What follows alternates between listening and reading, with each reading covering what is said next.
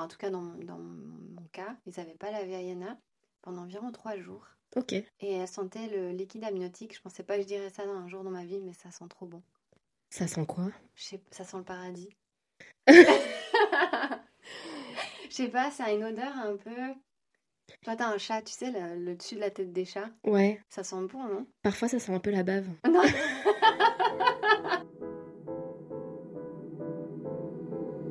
cheveux blancs, les rides, tout ça peut apparaître. Si tu te prépares juste à voir les moches moments, euh, c'est tout ce que tu verras. Pour moi, c'est pas l'année zéro, c'est la maternité, c'est la vie, c'est- c'est c'est- c'est difficile. Moi, comme je te disais, j'ai vraiment passé euh, un an euh, génial, quoi. C'est beaucoup, beaucoup, beaucoup plus facile de gérer les crises d'un bébé que celle d'un toddler en fait. Cette année-là, tu passes ton temps à repousser tes limites et ta zone de confort. Cet état-là n'est pas éternel. Comment ça va aujourd'hui, Mimi? Ça va?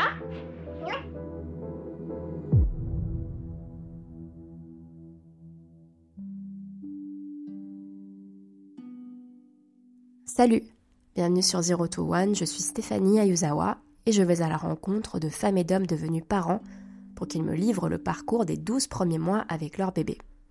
Avant de commencer, les conseils et pratiques évoqués pendant les épisodes sont propres à mes invités. Ce ne sont ni des recommandations officielles, ni des injonctions. Voici le premier échange que j'ai eu avec Magali. Bonjour, je souhaiterais prendre rendez-vous pour dimanche. Est-ce que tu as des dispos? Oui. Est-ce que ça te dérange si ma fille de 4 ans reste avec nous? Magali, elle fait plein de trucs, mais je l'ai rencontrée en tant que nihiliste. Pendant le rendez-vous, on a eu le temps de se raconter les grandes lignes de nos vies, rythmées par des coïncidences intéressantes. Magali a appuyé sur le bouton reset de sa vie pour en devenir la chef d'orchestre. Elle en a fait de même pour devenir mère. Elle s'est mariée jeune, avec un désir de maternité inassouvi par une absence prolongée de règles. Elle entame un travail d'introspection, déclenchant un retour de cycle, suivi d'une grossesse surprise. Je vous laisse découvrir la suite. Bonne écoute. Salut Lily. Salut Steph. Comment ça va? Ça va bien Et toi? Bah ça va super bien. merci.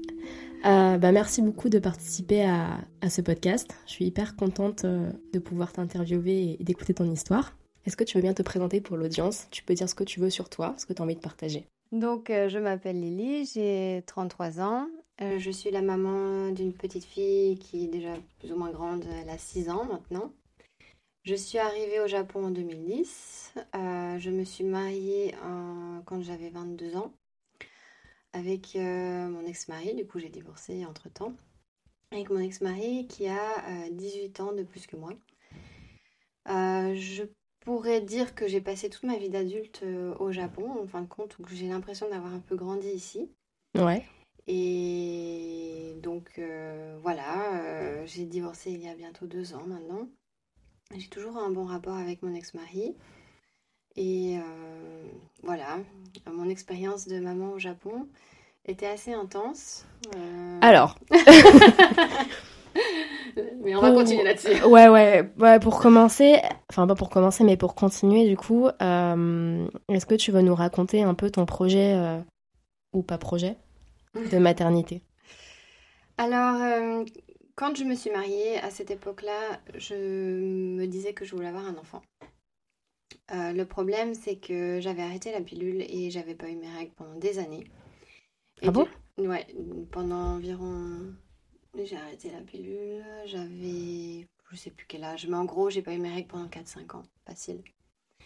Et j'ai été visiter pas mal de gynécos, que ce soit en France ou au Japon, et personne n'avait vraiment d'explication. Ils m'avaient juste dit bon, bah, quand vous voulez un enfant, venez nous voir et on fera, euh, on fera une, euh, une PMA.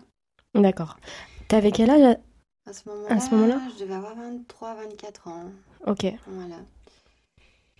Et pour moi, en fait, c'était hors de question d'avoir un enfant euh, de façon non naturelle. C'était si je peux pas avoir d'enfant, euh, c'est que j'ai pas les capacités d'avoir un enfant, que ça soit euh, psychologique, mental, physique. Il y a une raison derrière ça. Et du coup, j'ai essayé par tous les moyens de résoudre le problème euh, de façon, entre guillemets, naturelle, que ce soit des traitements naturels, euh, que ce soit de l'alimentaire, que ce soit psychologique. Euh, je suis partie un peu dans un travail de recherche à l'origine, de l'origine de, ça. J'ai eu des très bonnes copines qui m'ont aiguillée là-dessus. Elles m'avaient conseillé un livre qui s'appelle Un jour elles seront mères qui parlait de euh, justement des fécondations in vitro chez les humains en comparaison avec les animaux. Et pourquoi chez les humains, euh, avec les mêmes procédés, il y a beaucoup moins de réussite qu'avec les animaux.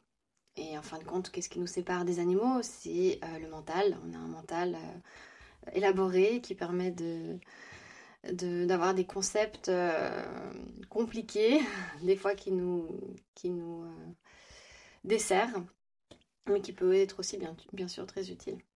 Donc euh, ce livre m'a quelque peu interpellée.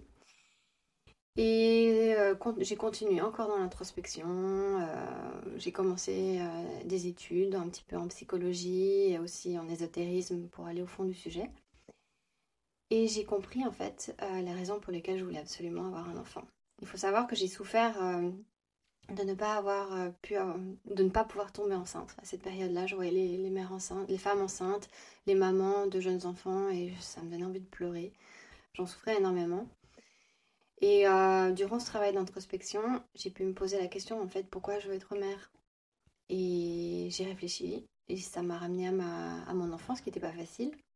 Et j'ai compris en fait que je voulais réparer les erreurs de mes parents, de ce qui s'est passé euh, durant mon enfance, et je voulais aussi offrir ce que je n'avais pas obtenu euh, en tant qu'enfant à un petit être, en fait, euh, qui, entre guillemets, m'appartiendrait. Et j'ai compris que c'était pas du tout une raison valable. Que, en fait, un enfant, c'est pas un sparadrap, qu'il a sa propre vie, qui vient pas pour nous, qui vient pour lui, et que d'avoir mis ça en évidence m'a fait comprendre qu'en fait, si c'était pour ça, bah, je voulais pas d'enfant. Et je me souviens que avec ce travail d'introspection, j'ai aussi compris beaucoup de choses euh, sur mon adolescence, euh, sur mon rapport avec ma mère qui est décédée quand j'avais 17 ans. Et j'ai écrit une lettre à ma famille en expliquant, euh, en, expliquant toutes mes vérités de façon très respectueuse et bienveillante. Et beaucoup de problèmes se sont envolés suite à cette lettre. J'ai continué mon travail euh, personnel euh, en me disant que maintenant j'avais la vie devant moi, j'aurais pas d'enfant, je pourrais me lever à n'importe quelle heure que je veux, je serais libre de faire tout ce que je veux. Et euh, un jour, mes règles sont revenues, quelques mois après ces prises de conscience, allez, deux, trois mois, je crois. Je me suis réveillée un jour dans la nuit et je suis allée aux toilettes et j'ai pleuré de bonheur d'être à nouveau une femme qui fonctionne euh, normalement. Euh, car les règles sont quelque chose euh, d'absolument important. si on sait les traiter avec respect, elles, sont, elles doivent être valorisées, je pense. Donc j'étais vraiment heureuse. Quand mes règles sont revenues, c'était une deuxième naissance pour moi. Et ça n'avait pas changé mon avis sur la question d'enfant. Surtout qu'à mon époque, à l'époque, mon couple n'allait pas très bien. Et j'ai quand même dit à mon ex-mari, même si j'ai mes règles, que je suis très heureuse, je ne veux pas d'enfant. Euh, bien sûr, il était très déçu, mais voilà. Euh, pour des enfin, pour des raisons euh, que je, sur lesquelles je ne vais pas m'étaler plus que ça, parce que sinon ça va devenir trop long. Je suis tombée enceinte un mois après euh, contre toute attente. J'ai tombé des nues, littéralement. Parce que à ce moment-là, j'étais sûre que c'était pas possible. Je sais pas euh, vraiment comment c'est arrivé, bon, c'est comment ça arrive, mais voilà, pour moi, c'était pas possible. J'avais passé 7 ans sans protection, même plus que 7 ans euh, sans protection. non, pas 7 ans, 5 ans environ. 5 ans sans protection et j'étais jamais tombée enceinte. Et je me souviens d'une de, mes amies qui était venue à la maison qui écoutait mon histoire, avoir mes seins qui faisaient mal. Je me suis dit, j'aurai bientôt mes règles, ça fait pas longtemps que je les ai eues, donc tout ça prend du temps. À se remettre en place. Donc j'imagine que j'ai des effets euh, secondaires par rapport au cocktail hormonal euh, qui doit se relancer. Ouais. Et elle m'a dit, mais écoute, tu devrais faire un test de grossesse quand même. J'ai dit, ok, bah écoute, euh, franchement, j'y crois pas trop, mais bon, mais pour rigoler, quoi. Et j'ai fait le test de grossesse et c'était positif. En fait, donc tu as, retrouvé tes règles et, et tu disais qu'en termes de timeline, un mois après, Je suis tombée enceinte. t'es tombée enceinte. Alors que j'avais bien dit à mon ex-mari, on fera attention. Euh, euh, j'ai pas vraiment souvenir de ce qui s'est passé. Ok. Euh, on était en plein déménagement. En plus, on était plus ou moins les deux malades. Enfin, c'était vraiment genre, à aucun moment j'ai pensé que ça pourrait arriver. D'accord. Voilà. Donc, euh, quand j'ai fait le test de grossesse euh, et qu'il était positif, j'ai cru que. J'ai pas compris en fait. J'étais pas déçue, j'étais pas triste. En fait, c'était un. J'ai compris que ce qui m'arrivait c'était tellement gros parce que quand on comprend qu'on est enceinte, c'est quand même un moment particulier, un peu un point de basculement. Ouais. Peu importe ce qui se passe, qu'on le garde ou pas. Ouais. Euh, donc, du coup, je, je- j'ai. euh, bah, j'ai fait face à cette situation et je suis allée directement à la clinique pour faire confirmer euh, la grossesse, etc. Et euh, à ce moment-là, je ne savais pas si j'allais garder l'enfant ou pas, Ouais. Mais je me souviens que dans le chemin pour aller à la clinique, je savais que c'était une fille et je savais déjà son prénom, que j'ai oublié par la suite, mais qui m'est revenu. Et, ok. et donc euh, après, voilà, je... Mais j'avais de la peine quand même avec ce qui m'arrivait. Après réflexion, je me suis dit, mais mon Dieu, qu'est-ce qui- enfin, qu'est-ce que je fais? Est-ce que je change d'avis Euh, J'ai changé tellement de fois d'avis. Je voulais un enfant, j'en voulais plus. Maintenant que j'en veux plus, j'en ai un. Qu'est-ce que je fais? Je garde, je garde pas. Donc c'était euh, c'était assez intense euh, les, le, le premier mois du moins. C'est ouf. En fait, j'ai l'impression que, enfin, de ce que j'entends, c'est comme si ton corps euh, s'était réparé Mm. avec le retour des règles et qu'il il s'est mis à fonctionner. euh, Enfin, ouais, il, il s'est mis à fonctionner, quoi. C'est Voilà. ouf. Ok. Et donc, tu savais pas si tu voulais le garder ou pas. Voilà. Et finalement, Bah, je l'ai gardé. ok. Euh, Qu'est-ce que. C'est quoi qui a été le déclic? Alors, je l'ai gardé. euh, ça, c'est quelque chose que j'ai mis en conscience après sa Ouais. venue. Au début, je me suis dit, bon, je vais la garder euh, euh, parce que, voilà, elle est là et je vais l'aimer et que euh, c'est un signe du destin, etc. Bon, ça, c'est la version poétique. hein.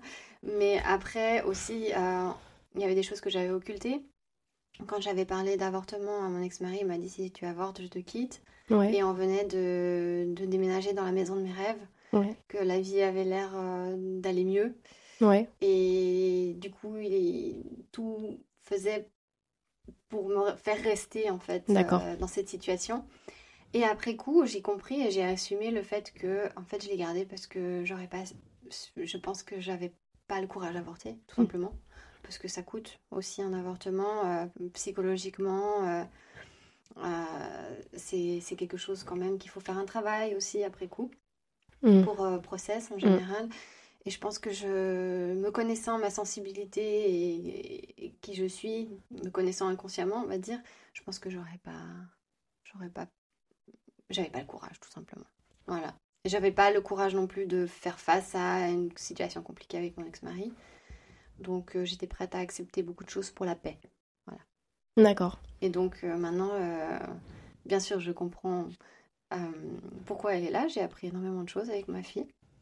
Et, et je, je j'ai pas, en fait, j'ai pas de regret, absolument pas de regret de comment ça s'est passé. Parce que peu importe le chemin qu'on prend, ben, c'est positif. Si on sait en tirer le positif. Et euh, bah, je- franchement, je suis euh, bénie parce que ma fille euh, est vraiment une chouette fille, on va dire. Je pourrais pas tomber mieux. Voilà. Je fais une petite parenthèse pour te remercier sur ta transparence parce que je pense que c'était. Enfin, c'est quand même pas facile de d'avouer ça à un micro. Enfin, avouer, c'est un peu un mot fort, mais tout ce que tu viens de dire, c'est, je trouve que c'est hyper courageux, donc merci euh, de l'avoir partagé. Il n'y a pas de quoi. Euh, et du coup, ta grossesse, elle se, elle se passe comment? À partir du moment où tu décides euh, de continuer? Comment tu te sens? Comment tu choisis ta maternité, etc. Alors j'ai été euh, bien conseillé. Ouais. Je peux pas dire bien entouré parce que j'avais pas beaucoup de gens autour de moi, mais bien conseillé. Euh, j'ai euh, mon ami ostéopathe qui m'avait conseillé une maison de naissance Ouais. excellente à Nakanoku. C'est à une, deux stations d'ici en plus. Et j'ai donc je suis allée la voir. Euh, la sage-femme parle aussi un peu français. Et euh, elle m'a donné des conseils qui étaient complètement en accord avec moi, mes valeurs. Et ma grossesse, en fait, s'est bien passée. Euh, Il y a eu un petit couac vers 8 mois, 7 mois et demi, 8 mois, parce que j'avais des ces contractions de Braxton X qui étaient un peu trop proches. Mhm. Et à cause de ça, les médecins ont voulu m'hospitaliser et j'étais absolument contre cette hospitalisation, mais ils ont vraiment insisté. J'ai vécu cette hospitalisation très mal. Euh, j'ai voulu partir plus tôt que ce qu'ils préconisaient et finalement ils ont, ils m'ont laissé partir. Et pour, euh, donc, alors qu'ils craignaient un accouchement prématuré, elle a fini par arriver une semaine plus tard prévu, euh, certainement grâce à une séance d'acupuncture, euh, parce que je me dis si encore un jour, euh, elle reste encore un jour de plus et ils vont devoir déclencher l'accouchement. Euh, aussi, donc les médecins avaient dit qu'ils m'autorisaient pas à accoucher en maison de naissance, mais que je pouvais avoir un accouchement en guillemets libre à l'hôpital de la Croix-Rouge. Donc c'était un accouchement avec la, la sage-femme. Attends, parce que t'étais suivi, t'étais suivi par un médecin en particulier, mais c'était pas au même endroit que la maison de naissance. Exactement. D'accord. En fait, la, la, la doctoresse qui m'a vue la première fois, elle m'a dit vous pouvez pas accoucher dans une euh, maison de naissance parce que vous avez une conisation. Donc euh, j'ai eu euh, une- Je sais pas ce que c'est. Euh, quand on a un- un- quelques cellules précancéreuses euh, au niveau du col de l'utérus, ils font ce qu'on appelle une conisation. C'est une petite intervention, on coupe une partie de- du col de l'utérus et il y a plus de risques d'accouchement prématuré a priori. Ok. Moi, j'étais complètement contre. Ça dépendait vraiment du médecin sur qui j'allais tomber. La, la sage-femme m'avait prévenu. Euh, mais que c'est de cette première visite que la décision sera prise. Donc, euh, malheureusement, je suis tombée sur euh, la doctoresse qu'il fallait pas et qui m'a dit non, vous pouvez pas accoucher en maison de naissance. Mais vous pouvez avoir un accouchement libre à l'hôpital de la Croix-Rouge, là où j'étais allée. Donc, ça veut dire un accouchement avec la sage-femme Ok. accompagnée euh, avec la sage-femme et le médecin vient juste à la fin pour voir si tout le monde est en vie et si tout s'est bien passé. D'accord. Voilà. Donc euh, c'est ce que j'ai fait et euh, le jour même après l'accouchement, je suis partie directement à la maison de naissance pour rester euh, environ 7 jours là-bas. Et donc j'ai été suivie à la maison de naissance, et Dieu merci, parce qu'à l'hôpital avec, avec d'autres euh, bébés, d'autres mamans et tout le monde qui a des horaires différents de tété, euh, je crois que je ne me serais pas vraiment reposée. Je pense que mon, a- mon allaitement aussi aurait été compromis. Euh, Ok. Donc, un petit peu en arrière, parce que là, on est passé directement. à- J'ai accouché à la Croix, à l'hôpital de la Croix-Rouge et je suis, Oui. passée- je suis allée à la maison de naissance. Euh, ensuite, tu veux nous raconter ton accouchement? Ah oui, alors euh, oui, mais pas de Sup- souci. Moi, ça m'intéresse. D'accord. Ben, en fait, justement, la, hum, Ariana f- tardait un peu euh, à arriver. Donc, euh, ma sage-femme m'avait conseillé un acupuncteur très réputé qui apparemment pouvait même se faire retourner les bébés qui étaient en position de siège. Waouh. Donc, euh, je suis allée euh, voir cet acupuncteur et il m'a dit Oh, ça va aller, euh, vous inquiétez pas. Et en fait, bah, le soir même, j'ai commencé à avoir des contractions. Et bon, alors ça a été assez vite. J'ai commencé à avoir des contractions assez douloureuses. Ma sage-femme m'a dit Bon, comme c'est ton premier accouchement, ça va pas aller trop vite. Mais quand je lui ai dit Bon, quand même, ça commence à se rapprocher, elle me dit Bon, bah, viens à l'hôpital. Et euh, bon, j'étais déjà en train de hurler dans mon closet parce que j'avais trop mal. Euh, c'était vraiment euh, intense comme douleur. Dans ton closet? Oui, tu sais, les walking closets. Et en Tu t'es mis je là-dedans, me suis mis là-dedans. ouais. accroupi. Exactement. Parce que j'avais trop mal et je me suis dit, comme je hurle, je crois que les voisins. Voilà, je sais pas au Japon si c'est normal d'hurler quand on a mal, pas trop, mais du coup j'étais un peu gênée à ce moment-là. Mais du coup, au bout d'un moment, j'ai oublié la gêne parce que je suis arrivée à l'hôpital et dans le taxi, enfin bon, j'avais déjà hurlé, tout le monde m'entendait hurler. Pendant l'accouchement, tout le monde m'a entendu, je crois, donc euh, c'était douloureux. Et je voulais donc un accouchement naturel. sur le moment, euh, là, moment le pire de l'accouchement, j'ai dit faites-moi une péridurale, faites quelque chose. Ils m'ont dit non, c'est trop tard. Et euh, bah forcément, mais bon, moi j'étais là, mais c'est pas possible avec une douleur comme ça, on est censé mourir, c'est pas, pas possible, j'ai l'impression de brûler dans l'intérieur. Et finalement, elle est arrivée, ça a pris environ 7 heures. En fait, les, contractions étaient, étaient très puissantes. Et je pense que c'est pour ça que c'était très douloureux. Bon, après, je pense que c'est douloureux pour tout le monde, mais... Mais je pensais que je tiendrais mieux la douleur, mais en fait, non. Et donc, du coup, ça a été assez rapide pour un premier accouchement. Que normalement, ça dure au moins 10 heures. Euh, D'après ce que j'ai entendu, ouais, 7 heures, c'est plutôt du côté rapide. Ouais. Mais bon, sans péridurale. Euh. Ouais. Mais j'étais très bien préparée aussi. Euh, j'ai utilisé, je m'étais entraînée, entre guillemets, avec un objet de torture qui s'appelle Epino, qui est pour éviter les épisiotomies, justement. Ah. Et euh, c'est un truc un peu barbare euh, Mhm. que tu te mets et que tu gonfles. En fait, c'est un ballon que tu gonfles et tu t'entraînes petit à petit. Donc, euh, durant ton dernier mois de grossesse, on va dire à assouplir euh, la zone, le périnée. Et euh, ça permet d'éviter les déchirures et les épisiotomies. Le truc s'appelle Epino. Ouais, mais il n'y a pas au Japon. C'était une sage-femme en Suisse qui m'avait conseillé ça. J'en ai ramené d'ailleurs à ma sage-femme ici au Japon, qui a dit que c'était incroyable ce truc, que toutes les, les filles qui avaient utilisé ça euh, n'avaient pas eu d'épisiotomie, pas de déchirure, et que l'accouchement s'était passé de manière euh, super. Et d'ailleurs, c'est ce qu'elle m'a dit. Elle m'a dit, euh, ton accouchement c'était incroyable, on dirait que t'es faite pour ça, tu peux en accoucher six. J'ai dit non. Hein, c'est bon. Ok, ben écoute, euh, c'est bon à savoir. C'est la première fois que j'entends parler de cet euh, item. Donc, au bout de 7 heures, Voilà. Ayana. Ouais. Qu'est-ce qui se passe? Ben, c'était magique. Ouais. Euh, je l'ai prise dans mes bras, elle a pas pleuré, euh, elle s'est posée sur... Enfin, on l'a posée sur moi. Elle a pas pleuré? Non, elle a pas pleuré. Genre euh, chill, je sors, euh, salut le, salut la vie, salut maman. euh. Exactement. Ouais, j'ai entendu le son de sa voix, mais elle a pas pleuré, elle a fait Ah, ou un truc du genre. Mhm. Et on me l'a posée sur la poitrine, et puis je lui ai dit bonjour, je lui ai dit Ah, c'était toi qui étais dans mon ventre. Enchantée.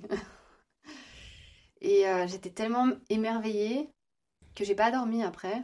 Le, le pire truc qu'on peut faire, c'est ne pas dormir après l'accouchement, parce qu'après on explose axe. Et j'ai vraiment regretté ça. Mais j'ai passé la nuit à la regarder. Mais parce que t'avais pas sommeil, en fait. pas, j'étais, j'étais sous l'adrénaline Ouais. et euh, j'avais pas sommeil. J'étais euh, émerveillée, je la regardais et toute la nuit. Enfin, c'était le matin, mais toute la journée, j'ai, j'étais euh, hypnotisée. Voilà. Trop je bien. sentais bien, elle sentait bon. Euh, en plus, ici, euh, ils la lavent, pas les bébés au tout début. Enfin, en tout cas, dans, mon- dans mon cas, ils n'avaient pas lavé Ayana pendant environ trois jours. Ok. Et elle sentait le liquide amniotique. Je pensais pas que je dirais ça dans un jour dans ma vie, mais ça sent trop bon. Ça sent quoi? Je sais, ça sent le paradis. Je sais pas, ça a une odeur un peu. Toi, t'as un chat, tu sais, le, le dessus de la tête des chats. Ouais. Ça sent bon, non? Parfois, ça sent un peu la bave. Non. Bah, pas le mien. Je ne bave pas dessus. Je bave pas dessus non plus. Donc, euh, écoute, ça, je pense que c'est une odeur de phéromone euh, de bonheur. En fait. Mais c'est pas le truc, le, la substance blanche. C'est encore différent parce qu'on m'a dit que la substance blanche euh, sur la peau des bébés à la naissance, c'était un truc qui avait une odeur particulièrement agréable pour les mamans. Mhm. Euh, mais c'est encore différent du liquide amniotique. Ah, je, je, Alors, je sais pas finalement. Aucune idée. Mais écoute, euh, je sais que mon ex-mari m'a dit quand je suis rentrée dans le closet où tu étais en train de hurler, Ça je sentait bon. ça. Ça sentait bon, ouais. Il, dit- il a, il disait aussi que ça sentait le Ouais. paradis. Il a dit que ça... Non, il a pas dit que ça sentait le paradis, il a dit que ça sentait bon. il a dit que c'était un peu magique comme odeur. Et pourtant, j'avais pas perdu les os. J'ai perdu les os pendant le travail. Ah ouais, c'est ouf. euh, Donc du coup, j'ai Mais j'ai c'est les phéromones. Enfin, tu dégageais, euh, des phéromones, ouais. tu dégageais une odeur de maman, quoi. Voilà, une odeur de... de, paradis, de paradis, de paradis. Et tu vois, je me dis, si ça se trouve, Ayana, tu vois, quand les bébés, avant de venir sur Terre, ils sont un petit peu au paradis, tu vois, tout va bien, ils sont tranquilles. Et, Ouais. et en fait, euh, ben, je sais pas, il y a encore cette odeur qui, qui les accompagne. euh.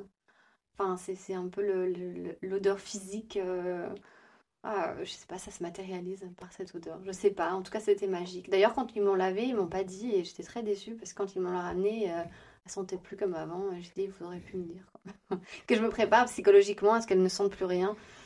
Voilà. Euh, moi, je me rappelle que j'a- j'adorais l'odeur de sa bouche. Ah ouais. C'était, euh, bah pour moi, c'était ça, c'était ça l'odeur du paradis. Ça sentait euh, la pureté, quoi. Voilà, Ça avait exactement. pas ingéré de trucs trash encore, et ça sentait trop bon. Ouais. Euh, Donc ça, en fait, ça s'est passé à la maison de naissance. C'est. D'accord. Et euh, à ce moment-là, ton ex-mari était où? Il était avec toi ou, euh, ou t'étais euh, avec Ayana et... Alors, pendant l'accouchement, le moment du travail, il était avec moi. Après, il a dû partir tout de suite au travail. Ouais, Et il venait me voir tous les soirs, parce qu'il travaillait. ok. D'accord. Et du coup, au bout de sept jours, c'est le retour à la maison. Ouais. Tu t'en souviens? Oui. Je m'en souviens, euh, euh, c'était pas facile. J'ai eu un tas de complications en plus, euh, pas dues à l'accouchement, mais un, je sais pas pourquoi j'ai attrapé une infection à l'œil, c'était terrible. J'ai eu Mhm. très mal. Ok. Donc j'ai des photos de moi avec un œil explosé et un bébé sur, sur moi. Et j'ai eu aussi euh, des problèmes d'allaitement. Euh, j'ai eu des, des engorgements, c'était hyper douloureux.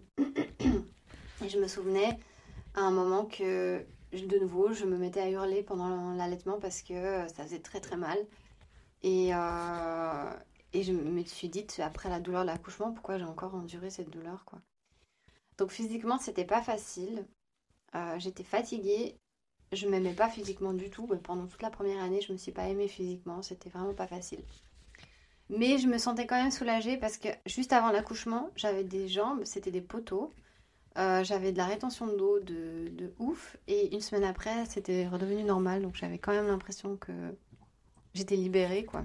Au bout d'une semaine, Ouais. cette espèce de gonflement aux jambes était, euh, c'était euh, estompé. pipi. Beaucoup pipi. J'ai transpiré. Mais de la transpiration qui sortait de nulle part. Et j'ai dû perdre 7 kilos d'eau, quoi. Ouais, c'est ouf. Ouais.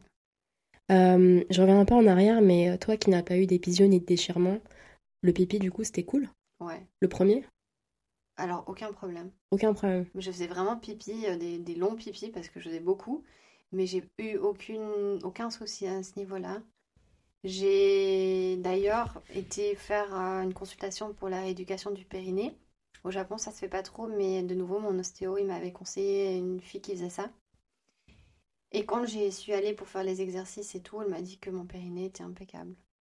Et que du coup, ben... Et d'ailleurs, euh, je sais pas si c'est lié, mais je pense pas vraiment, mais je sais que j'ai un retour de libido assez, assez rapide. Mais je crois que c'était un petit peu une compensation. Euh, c'était plutôt, plutôt psychologique, plus que, on va dire, euh, hormonal. Euh, mais j'ai pas eu de, de soucis. Euh, je me souviens que ma sage-femme, elle m'a dit, il faut que vous attendiez quoi, 10 jours après l'accouchement, ou un truc du genre, 10-15 jours. Ok. Et en fait, euh, j'ai pas eu de. J'ai même pas eu à attendre ça. En fait, j'étais, j'avais une libido. C'est vraiment à contresens avec tout ce qu'on raconte, mais j'ai une libido qui est revenue direct. Quand tu dis compensation, ça veut dire que tu n'avais pas de désir pendant la grossesse? J'avais du désir, mais je crois que c'était en compensation par rapport à- au fait que je me sentais pas très bien dans ma peau. D'accord, Et je crois que ça m'a permis de me reconnecter quand même à mon corps d'une manière ou d'une autre. d'accord. Euh, de, de me dire que je suis toujours une femme, voilà. Même si j'ai un petit bébé euh, qui me demandait tellement, j'avais envie de recevoir aussi. Et j'avais pas de, j'avais pas d'attention qui venait d'ailleurs parce que j'avais pas de famille, Ouais. j'avais personne autour de moi, et pas Même ta, belle famille, elle n'était pas disposée à t'aider un petit peu? D'accord. Non, non. Euh, ils habitaient loin, ils sont âgés, ils sont juste venus voir le bébé. Mon père est venu aussi euh, quelques semaines après. Euh, mais c'est pas de l'aide en fait. Non. Ça me faisait plaisir de voir C'est de la le monde, visite, mais c'est pas de l'aide. voilà. Mm. À la limite, je dirais même que c'est un peu. euh, Mais que? Comment Mais, dire, mais euh, ouais, que, ouais. Ouais. Hmm. Ok. Euh... Tu vois, là, je suis encore un peu sous le choc du- de la reprise de la, de la vie sexuelle à, à, à quoi? À même pas 10 jours postpartum, c'est Ouais. ouf. Je pense que ça dépend beaucoup de notre rapport, à la sexualité de manière générale. hein. Peut-être, mais euh, mon, mon- ma situation est hors du commun. Mm. C'est pas, enfin, pas la généralité, quoi. c'est pas. C'est vrai que j'ai pas, j'ai pas souffert Ouais. de rien du tout, à part de la douleur, en fait. J'ai pas eu de, des dégâts physiques, rien. J'ai pas été abîmée dans ma chair.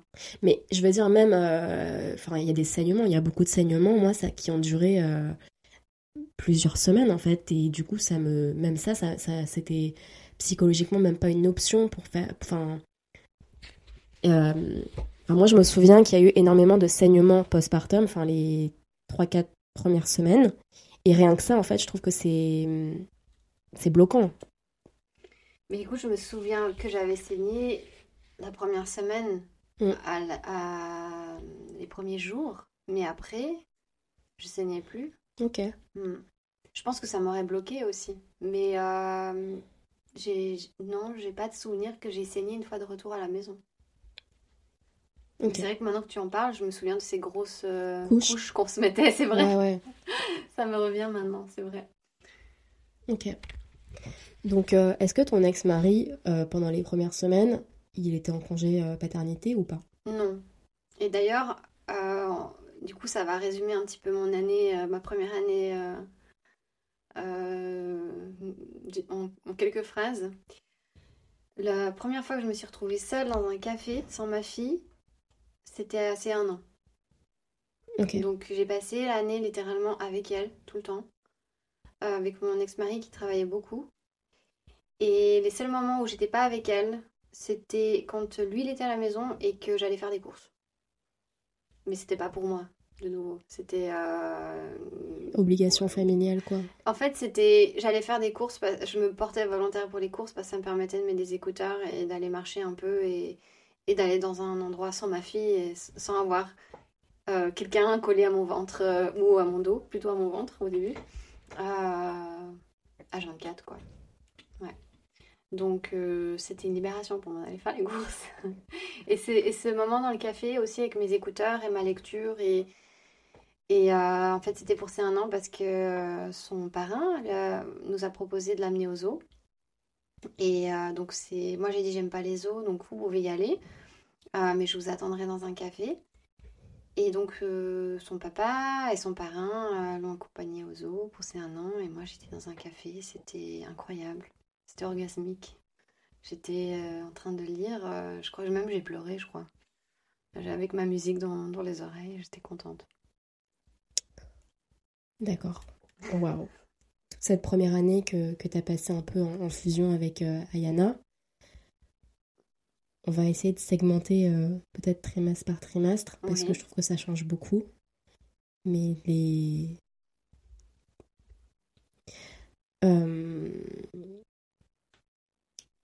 Moi, j'ai beaucoup entendu parler du mois d'or ou les 40 jours postpartum. Est-ce que tu en as entendu parler? Non. où euh, en gros il, il recommande vivement de rester allongé, d'en faire le moins possible euh, les 40 jours qui suivent l'accouchement. Est-ce que c'est quelque chose que du coup tu... Enfin sans en être consciente, est-ce que euh, tu, tu as pu un peu te reposer et t'occuper exclusivement que du bébé?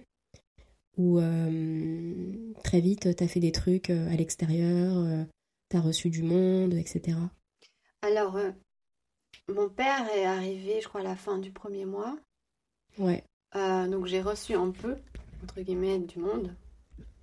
ouais. Mais euh, je pense que j'en ai pas fait beaucoup. Euh, j'allais me promener avec ma fille en, en écharpe. Ouais. Mais j'étais énormément à la maison. Je cuisinais quand même, je crois. Oui, il me semble que je cuisinais quand même pas mal. Euh, je m'occupais de la maison tant bien que mal, mais plutôt mal. Parce que du coup, c'est pas facile hein, quand on est avec un tout petit bébé, en plus qui tient pas la tête. Mais non, mais quand, oui, quand on arrive à la maison et que d'un coup c'est le tourbillon où tu dois te nourrir, mais tu dois la nourrir et, Ouais. euh, et tu dois établir une routine à trois, mais à deux en quelque sorte, puisque c'est toi qui étais en frontline avec Ayana.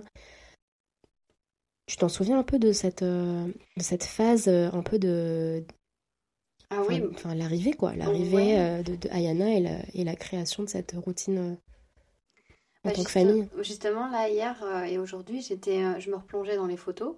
Mm. J'ai que des photos de ma fille qui dort, euh, ou bien de, de ma fille et mon chat. J'ai beaucoup de photos avec mon chat et ma fille, parce qu'ils étaient tout le temps collés l'un à l'autre, enfin plutôt le chat qui se collait à elle, mais euh, en fait, il se passait vraiment rien dans ma vie. J'étais, j'étais pas au beau fixe, hein, pas du tout, parce que j'avais très peur de la laisser. Ah, de la Euh, confier, tu veux dire? même de la confier. Alors oui, j'avais très peur de la confier, mais je sais même pas à qui j'aurais pu la confier.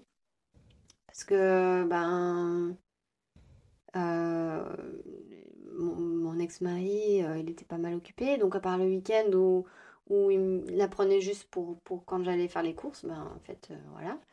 Il n'y avait pas beaucoup de moments où il pouvait s'en occuper. Euh, on dormait ensemble. Elle était exclusivement allaitée. Donc je m'en je m'en étais déjà mis pas mal sur les épaules. hein. Mhm. Ça se passait comment les nuits, par exemple, avec elle? Ben, c'était compliqué euh, parce que comme on dormait ensemble et qu'elle était allaitée, elle passait beaucoup de temps euh, au sein, tout simplement. Elle se réveillait plusieurs fois par nuit et moi aussi, du coup. Donc je dormais pas, très peu. Euh, j'avais pas du tout de temps pour récupérer. Mais finalement, j'étais quand même souvent allongée, cela dit. hein. Mais niveau sommeil, Ouais. voilà, c'était pas terrible. Je crois que je le paye encore maintenant. Enfin, c'est un truc euh, à vie, quoi. J'ai pris, euh, j'ai pris un coup de vieux, voilà. Euh, dans ce sens-là. Et J'ai entendu dire par une amie coréenne que, en gros, la maternité, tu te prends 10 ans dans la tronche. Ouais, bah, alors je confirme. Ok. Dans la tronche, corps. Dans les rides. c'est ça. Donc, tout à l'heure, tu évoquais euh, ton chat. Oui. Moi aussi, j'ai un chat, et qui est noir de surcroît, euh, comme le tien. Donc, j'ai envie qu'on en parle. Euh, Notamment de la rencontre avec Ayana. Comment t'as géré le truc? Ben, en fait, quand on l'a ramené euh, à la maison, euh, bien sûr, il est venu la voir en mode Qu'est-ce que vous m'avez ramené là? Ouais. Mais pendant la grossesse, est-ce que euh, c'était comme sur YouTube et il allait renifler ton ventre ou? Oui, alors il reniflait mon... Enfin, il marchait dessus, quoi. c'est un chat. Ok. Non, il était super content. Il, il a bien kiffé, moi enceinte. hein. J'étais euh, encore euh, mieux que d'habitude pour lui, je crois. On dégage un truc quand on est enceinte et les chats, ils, se gavent avec ça. Donc, euh, Bah, lui sentait peut-être l'odeur du paradis avant euh, tout le monde c'est en fait. ça, ouais, exactement. Si ça se trouve, c'est ça. Il se dit euh, encore plus de phéromones que d'habitude. Et euh, donc, du coup, quand, quand on l'a ramené, il était un- pas déçu, mais en mode qu'est-ce que vous m'avez ramené là, quoi? Et je me souviens qu'il a reniflé, il a reniflé, il a reniflé. Puis après, il a reculé, puis il a soufflé dessus.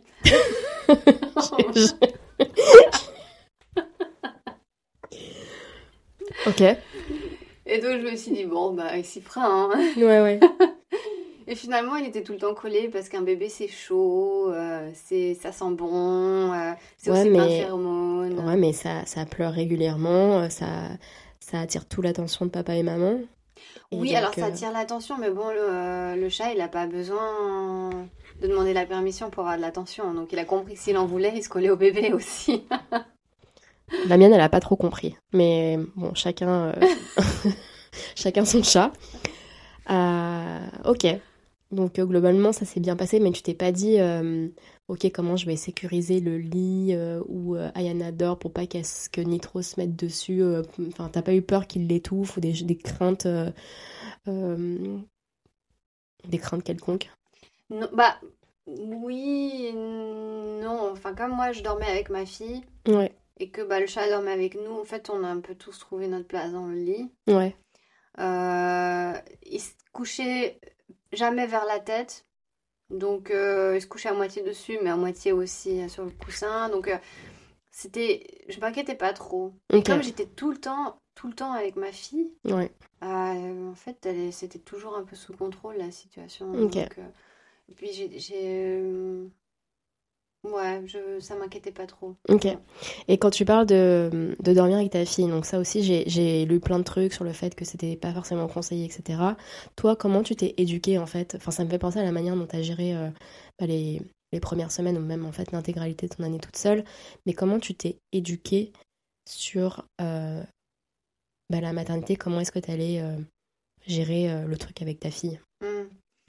Alors pareil, euh, j'ai dû déconstruire pas mal d'idées reçues que enfin des des idées que je m'étais construites en me disant que bah, c'est bien de dormir avec les enfants, euh, les Japonais ont raison, euh, etc. Mais en fait, j'ai vite compris que ni moi ni ma fille on dormait bien. Et hum, elle se réveillait plusieurs fois par nuit, ça pouvait aller entre 8 à 12 fois. Et quand on est vraiment fatigué, euh, c'est la torture. C'est tout simplement de la torture. Euh, j'en étais au point, je, je sortais le sein et puis voilà, elle dormait euh, euh, au sein.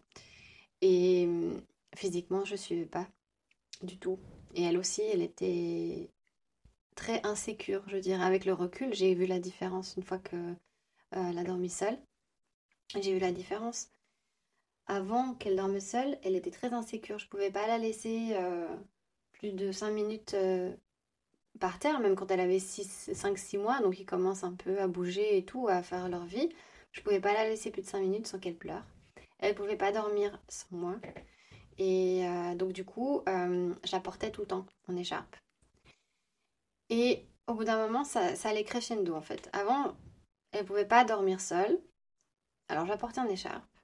Après, il fallait que je bouge. Et après, ça suffisait pas. Il fallait que je marche pendant longtemps. Donc je passais littéralement 4 heures de marche par jour pour qu'elle puisse faire ses siestes. Parce qu'il n'y a que quand je me promenais qu'elle dormait. Et comme j'avais pris la poussette que euh, pour euh, à partir de 3 mois, j'avais pas le, le, pour les, nouveau-nés. Bah, j'ai commencé à la mettre dans la poussette quand elle avait environ 3-4 mois, mais de nouveau, euh, ça marchait pas parce qu'il fallait qu'elle soit contre moi. Et là, je me suis dit, c'est pas possible. Et comme je passais quand même beaucoup de temps devant mon téléphone à essayer de parler ou aller sur des groupes Facebook qui parlent de la maternité, essayer de m'informer, je suis tombée euh, sur euh, euh, des personnes qui avaient traduit un livre en français sur le sommeil des bébés. Et là, ça a été une révélation. Tu veux bien citer le livre ou pas pour les mamans qui Oui. souffrent un peu Oui, oui, euh, parce que ça a aidé aussi d'autres personnes dans mon entourage, qui s'appelle Au dodo les petits, je crois. Ok, Euh, il faut que je regarde, au pire, je t'enverrai le lien. très bien. Et donc ce livre euh, qui est structuré d'une façon un peu étrange euh, quand tu, quand, quand tu le lis, donc c'est pas vraiment des chapitres très structurés, mais tu dois vraiment t'imprégner du concept du livre. Ça en fait fait un peu une métaphore entre un safari et la maternité. Donc quand tu vas pour faire un safari, tu as envie que les gens ils, te prennent en charge, tu as envie qu'ils te lead, tu as envie que tu, veux, dois te sentir en sécurité pour faire ton safari. Tu sais que euh, les gens ils vont organiser, ils vont t'amener euh, à tel endroit, ils vont te présenter là où tu vas dormir, etc. Et qu'en fait la maternité c'est pareil. L'enfant il, arrive et il s'attend à ce que ses parents le protègent, euh, prennent le lead et montrent que tout va bien. Et que quand on dort avec son enfant, collé, ça veut dire que l'endroit où on est, c'est pas safe. Tu le protèges avec ton corps. Et du coup, il va dépendre toujours de la présence de ses parents, parce que si ses parents sont pas là, ça veut dire que c'est pas safe. Donc il va les appeler en pleurant, et donc les parents vont revenir, et hop, de nouveau, ils se sentent en sécurité. Donc, ce qu'il faut, ce qu'il faut faire, c'est d'apprendre à l'enfant qu'il est en sécurité, tout seul, et qu'il peut s'endormir tout seul, que tout va bien, papa et maman sont là pour euh, sécuriser l'endroit. Mais ce temps d'adaptation est délicat. Il faut compter environ deux semaines. Et il y a des outils dans ce livre, tout est bien expliqué, je ne vais pas le faire là, donc euh, voilà. Mais il y a des outils qui permettent justement de faire face à cette période compliquée. Et euh, j'ai fait ce qui est préconisé dans le, lit, dans le livre. Donc elle a pu, à 7 mois, dormir dans son lit, dans sa chambre, toute seule, euh, des nuits complètes. Et là, euh, moi, je me suis reposée, j'étais une autre personne, et ma fille aussi était une autre, euh, un autre bébé. Elle était beaucoup plus confiante, beaucoup plus souriante, beaucoup plus concentrée sur ses jeux. Elle pouvait rester euh, 30 minutes à jouer, à faire sa life. Elle- beaucoup plus communicative et beaucoup moins effrayée des autres. Voilà, c'était vraiment une autre personne. Elle a gagné en confiance en elle. Je pense que de lui avoir donné le pouvoir sur son sommeil, de l'avoir rendue indépendante euh, par rapport à son sommeil, parce qu'un enfant, un bébé est capable de s'endormir seul s'il se sent en sécurité. De lui avoir donné ce pouvoir-là, je pense qu'elle a gagné en confiance en elle. Ça fait bizarre de dire ça de la part d'un bébé, mais bon, c'est des petits bouts d'humain, donc ça doit fonctionner pareil. D'accord. Ok, donc c'était hyper intéressant euh, euh, le résumé du bouquin sur, la gestion du sommeil du bébé. tu évoquais rapidement que pendant la, juste avant de tomber enceinte, ton, enfin, c'était un peu compliqué au niveau de ton couple. Comment ça s'est passé du coup postpartum? Ben, j'étais tellement occupée avec mon bébé que, en fait, j'avais pas vraiment de. J'étais complètement c'est difficile à expliquer, mais j'étais un peu, comment on dit, numb, euh, ok anesthésiée, voilà, anesthésiée. Et euh, donc, ça allait. je mhm. Franchement, ça allait. Je ne me posais pas des questions par rapport à mon couple. Euh, j'étais. Il pouvait pas être plus présent, plus que ça. Donc, voilà, je, je vivais au jour le jour. D'accord. Mais euh, je ne l'ai pas reproché le, fait qu'il n'était pas présent. C'est juste que j'ai pris beaucoup sur moi. Tellement que bah, forcément, ça s'est ressorti euh, aussi plus tard. Ouais. Mais euh, le, fait que ça n'allait déjà pas avant que je tombe enceinte, tout ce qui est arrivé, ça a juste retardé finalement ce qui s'est passé. Je pense qu'il n'y avait pas, de, pas vraiment d'espoir pour notre couple, du moins avec les outils et la situation qu'on avait à ce moment-là. Quoi. Donc en gros, la grossesse et le postpartum, c'était une espèce de parenthèse oui. Euh, ultra intense euh, parce que bébé. Voilà. Mais euh, ça n'a pas aggravé votre relation, c'était juste quelque chose de, latent qui ensuite a repris le dessus. Ouais. Ok. C'était pas un mauvais mari, enfin, c'était pas une mauvaise personne, c'était juste un mauvais mari. on n'était pas adapté. Ouais. je l'ai beaucoup blâmé mais euh, maintenant, plus du tout, parce que on, a fait avec ce qu'on avait. Ouais. Mais je pense qu'il a fait de son mieux. Euh, il a jamais, il a toujours été d'accord avec moi. Tout, quand je décidais quelque chose pour ma fille, il a toujours respecté. Quand j'ai dit, je veux qu'on dorme séparément, il a dit ok. Euh, au sujet des décisions médicales, il était de mon côté, et les médecins hein, quand même. Donc j'arrivais avec des, des concepts un peu extravagants, mais il m'a toujours suivi. Donc à ce niveau-là, il m'a fait confiance en tant que mère. Et ça, j'apprécie beaucoup. D'accord. Ouais. C'est, je pense aussi pour ça que ça s'est si bien passé euh, en tant que parent. D'accord. Mais d'après ce que tu viens de raconter là, euh, au final, tous les choix, euh, aussi bien au niveau de la grossesse, la maternité, enfin l'accouchement et la manière dont tu voulais appréhender le suivi médical de ta fille, c'est quand même toi qui te renseignais en premier et ensuite tu lui évoquais ce que tu voulais faire et lui, il validait ou il validait pas. C'est pas quelque chose dont vous discutiez ensemble? Effectivement. Mais je, suis. Je sais que je suis celle qui me pose beaucoup de questions de manière générale dans la vie.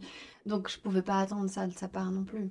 Euh, je suis celle qui a les Kodawali, en guillemets, qui a les, préférences. Les préférences. Donc euh, c'est pour ça que je me renseignais. J'attendais pas à ce que ça soit lui de le faire, pas du tout. Ça aurait été peut-être même plus compliqué si lui s'était renseigné et qu'il ait un avis différent. Ouais, je vois ce que tu veux dire, mais quelque part, c'est toi qui t'es retrouvé avec cette charge. C'est quand même une charge, tu vois. Même si c'est quelque chose, même si tu as tes préférences, c'est toi qui t'es éduqué, qui a fait l'effort, etc. C'est un choix. Pour... Ok. C'est un choix. D'accord. Euh, j'aurais pu ne pas me poser de questions. Ouais. Euh, mais j'aurais pris des décisions sans savoir pourquoi je les prenais. Pourquoi j'ai pris la décision d'allaiter exclusivement? Pourquoi j'ai pris la décision de ne pas faire de péridurale ou ce genre de choses? Euh, Et d'autres décisions que j'ai prises ensuite par rapport à son éducation. Et c'est parce que je, je, c'est aussi peut-être une preuve de, de, vouloir contrôler la situation. Mmh. Mais euh, c'était un choix, je ne pouvais pas faire autrement. Je ne pouvais pas laisser ça euh, au hasard, en quelque sorte. D'accord. Ouais. Et quand tu parles d'allaitement exclusif, est-ce que tu veux détailler un petit peu plus? Est-ce que tu l'as allaité pendant un an exclusivement ou tu as aussi euh, commencer à faire de la diversification alimentaire euh, pendant sa première année? Alors, de toute façon, la diversification, ça se met en place entre le 6 et le 7e mois, je crois. Oui. Chose que j'ai faite. Donc, jusqu'à cet âge-là, elle a été exclusivement allaitée.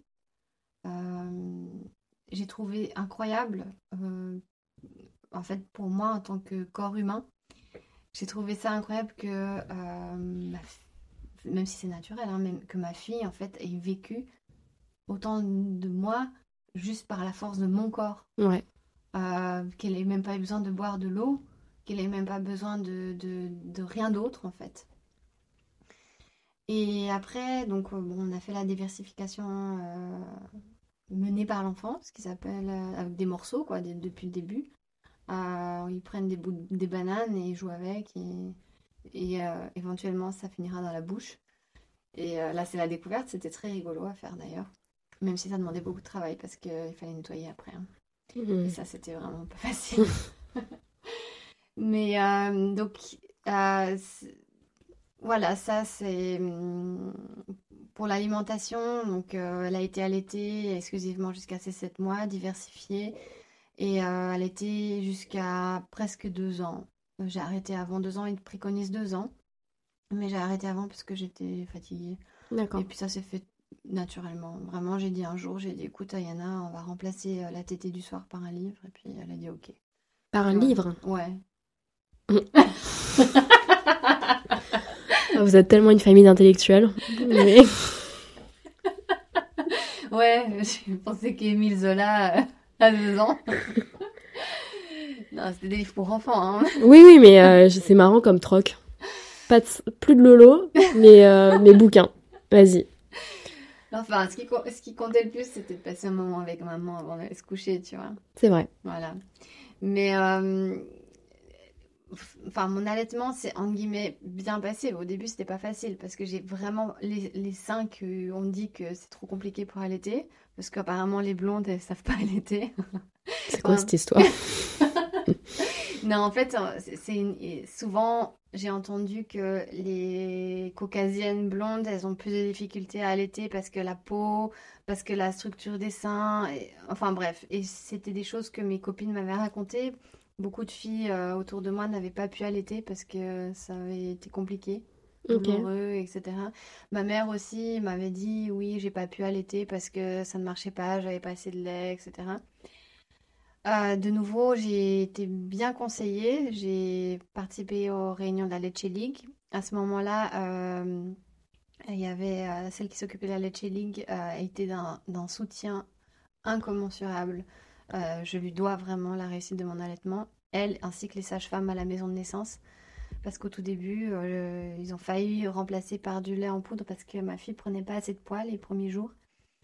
Et j'ai tenu bon et je suis fière, vraiment. J'ai... Pour moi, c'est un accomplissement. Voilà. Tu veux nommer les sages-femmes et, euh, et la responsable de la Lecce League ou pas? Alors, la responsable de la Lecce League, elle habite plus au Japon. Ah. Euh, c'était Gaëlle, je crois, son nom de famille, je me souviens plus. Mais Ok. maintenant, ils ont déménagé en Suisse, je crois. Et euh, la sage-femme, en fait, c'était la sage-femme, c'était de l'équipe de sage-femme à la maison de naissance, euh, que je peux aussi t'envoyer les liens. Je peux t'envoyer tous les liens. Mon carnet d'adresse euh, et mes livres. Bah, les bons plans pour les mamans qui se posent des questions, quoi. Voilà. Après, voilà, c'est un parcours. euh, moi, j'ai choisi the hard way. hein, euh, voilà, donc il faut, faut bien réfléchir. ça, enfin, je sais que maintenant, il y a beaucoup de mamans qui font des choix différents Mm. euh, parce qu'elles ont, elles ont pas envie de s'infliger ça. Mm. Ce que je comprends, Mm. euh, surtout après avec le recul. Euh, mais euh, voilà, c'est bien d'avoir le choix, je pense. Mm. Et se poser les C'est questions. d'avoir le choix, c'est Ouais. c'est hyper important, je pense. Euh, D'après ce que j'ai compris, physiquement, t'as l'air de t'être remis quand même assez rapidement, entre guillemets, de ton accouchement, enfin de ta grossesse et de ton, de ton accouchement. Comment tu te sentais au niveau psychologique? Alors, je, je pense qu'au niveau psychologique, ça n'allait pas, mais je m'en rendais pas trop compte.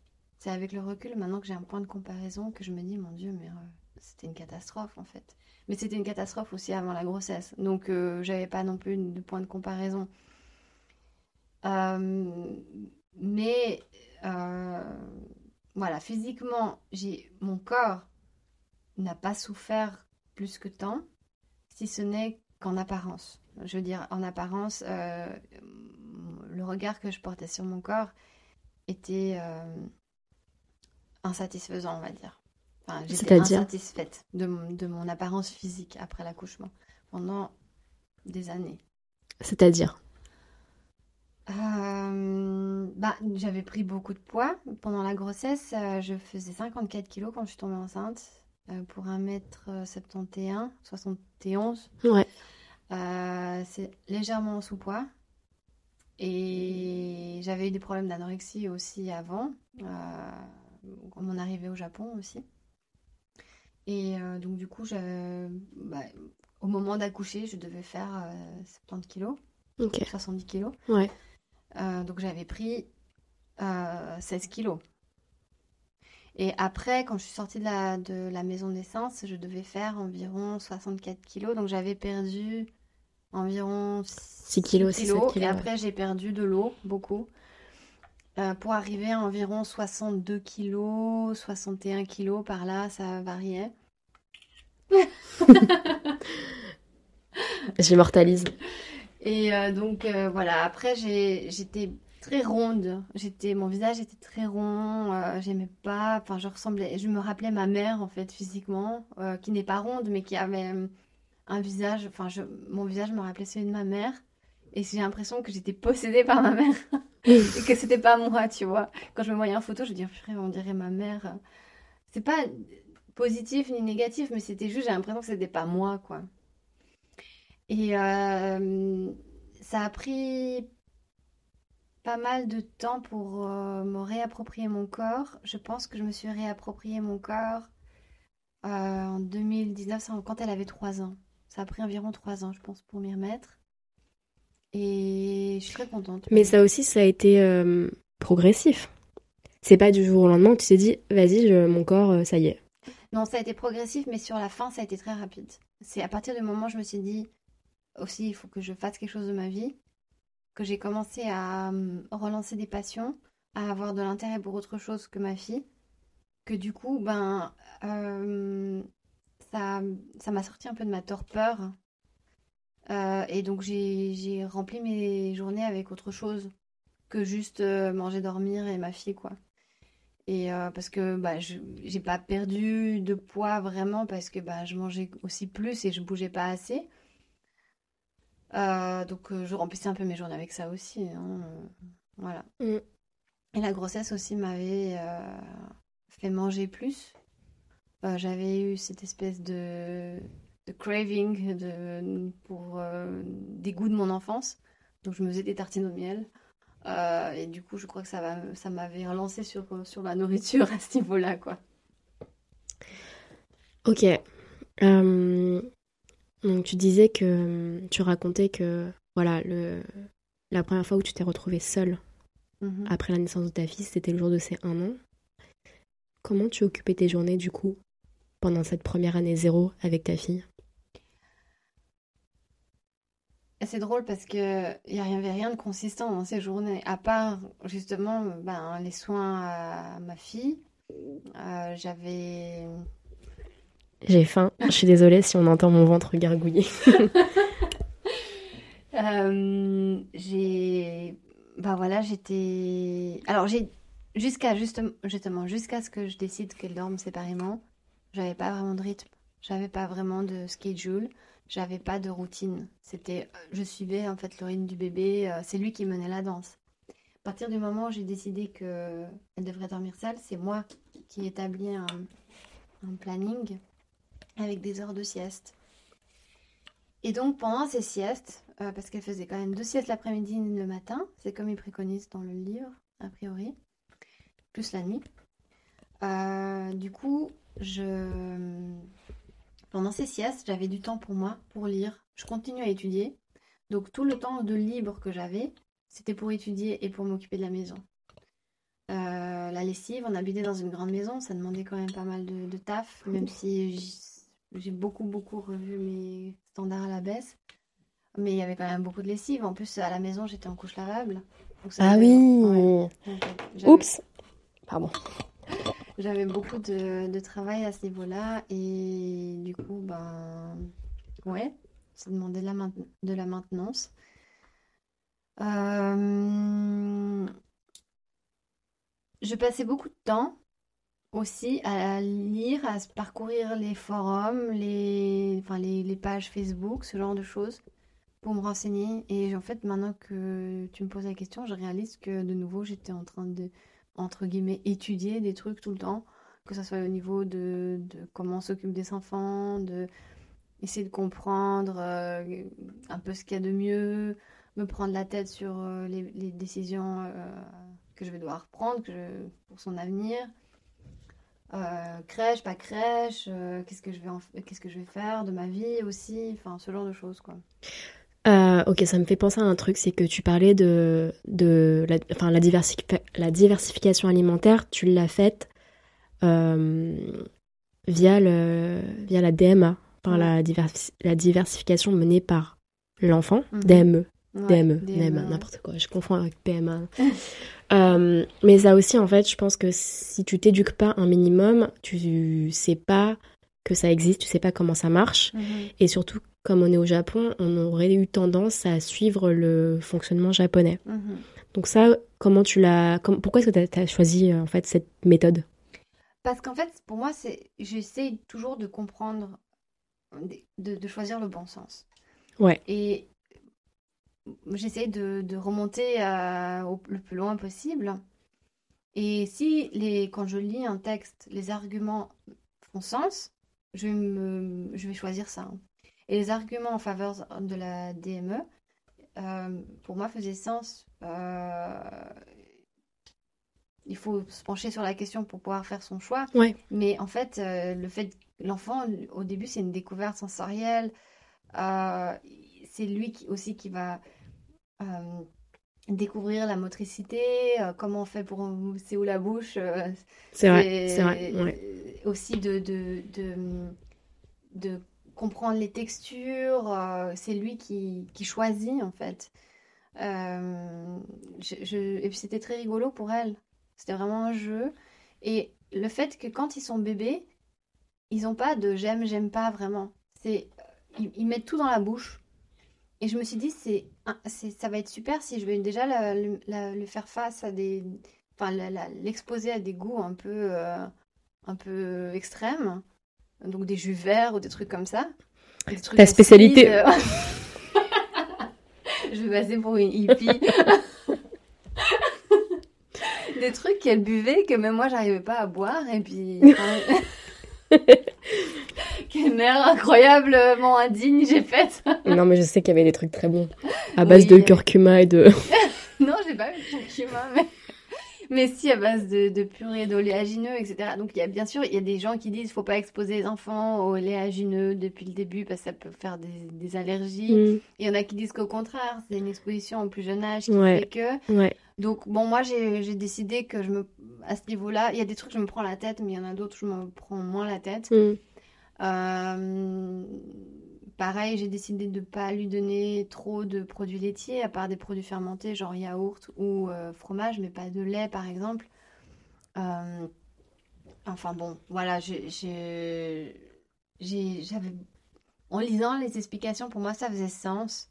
J'essaie toujours de me rapprocher. euh, de la nature au maximum parce que je crois qu'elle a, a ses raisons. Ouais. Et donc, ben voilà, j'ai. Et puis je pense que grâce à ça, maintenant, elle peut vraiment manger tout. Euh, excellente transition, du coup. Au même titre que la DME, tu évoquais la couche lavable. Ouais. Alors, euh, je pense que tu es la seule maman dans mon entourage que je connaisse qui ait eu le courage euh, d'utiliser des couches lavables. Et du coup, je veux bien écouter ton témoignage. Alors, il faut savoir qu'il y avait encore plus warrior que moi. Parce que moi, j'utilisais couche lavable à la maison. Mais j'avais des copines qui utilisaient couche lavable aussi à l'extérieur. Et ça, je me sentais pas de le faire. Euh, mais ce que je faisais, alors là, euh, j'ai des photos de ma fille que du coup, je te- on, on publiera pas. Mm. Mais en fait, depuis qu'elle s'est rampée, je mettais pas de couche non plus. Je, la- je mettais un, je faisais une sorte de string de sumo.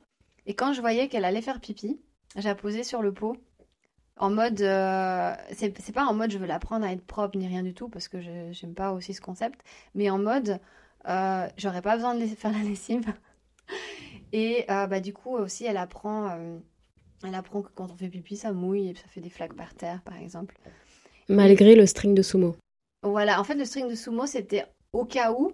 Et en fait, c'était très pratique parce que du coup, c'était, euh, j'avais mis une sorte de, de- c'est un, je sais pas, un truc pour les cheveux ou qui se tient à la taille. Enfin, j'ai fait un bricolage que tout d'un coup, je- enfin, tout d'un coup, quand je voyais qu'elle allait peut-être faire pipi, je tirais le machin, je la posais sur le pot et je remettais et hop, c'était nickel.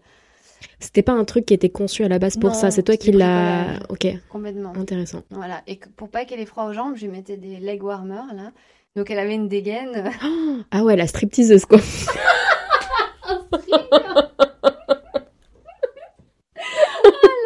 Mais Maintenant que tu le dis. En plus, bon, voilà. C'était rigolo. En fait, euh, pour moi, je voyais, en fait, je voyais Ayana comme un petit pet, comme un petit animal, euh, un petit animal de compagnie. Que, Ouais. Ils marchent à quatre pattes, ils font pipi, caca, là où ils peuvent. Et puis, ils, ils savent pas trop réfléchir non plus. Donc, en fait, euh, c'était rigolo. Pour moi, c'était, elle, elle me, elle marchait entre les jambes, tout ça. Et, et en fait, euh, je trouvais ça mignon. Donc, euh, à la maison, j'essayais de, je mettais vraiment des couches euh, quand elle dormait, des couches lavables quand elle dormait ou ce genre de choses. Mais quand je pouvais, je, j'enlevais tout. Elle était cul nue. Ouais, Ok. Parce que tu parlais des mamans qui euh, utilisaient des couches lavables en sortie. Pour moi, euh, utiliser des couches lavables, euh, même pour dormir, c'est un move de warrior. hein, parce que il y a un risque quand même non négligeable de souiller le, la literie, quoi. Oui, alors je, je crois que bah, ça n'a pas été. Alors, au bout d'un moment, je me souviens que j'avais des couches pour la nuit aussi, des couches jetables, mais c'est quand elle était plus grande. Je crois que c'est. Oui, en fait, c'est quand elle était plus grande et que les couches lavables, je voulais pas en racheter à sa taille. J'avais la flemme. Mais je- jusqu'à ses. Bah, en fait, Ça remonte quand même. Je pense que ça a duré jusqu'à ses un an et demi, peut-être. Ok. Ouais, un an et demi, deux ans max. Quand on était en déplacement en voyage, j'avais des couches jetables. hein. Ouais. Euh, mais, mais sinon, au final, c'était pas. C'était pas si contraignant que ce qu'on s'imagine. Non, en fait, euh, ça m'a permis de découvrir quand les, les, les taches de caca de bébé, ça se nettoie avec le soleil. Oui, c'est toi qui m'en as parlé. Je m'en souviens, je m'en souviens, je m'en souviens. Oui. Ouais, c'était incroyable. Je, je... Même si on avait une machine à laver qui lavait à l'eau chaude, euh, en fait, euh, les taches, ça partait pas, mais je les mettais au soleil et hop, c'était nouveau blanc. Et euh, puis en plus, les cacas de bébé au début, à l'après un peu moins, mais au tout début, quand ils sont allaités et tout, ça sent pas mauvais. Non. Euh, c'est quand ils sont, ils n'ont pas encore fait une diversification alimentaire, comme tu dis, ils ont rien mangé de trash encore. Mm. Ça sent même bon, donc je sens, je- c'est- ça souille, tu vois, mais ça, je considérais pas ça comme très sale. Et euh, en fait, bah, j'ai, ouais, je, comme elle était cul nue aussi, j'avais pas tant de lessive que ça finalement, il me semble, par rapport à ce que les gens peuvent imaginer.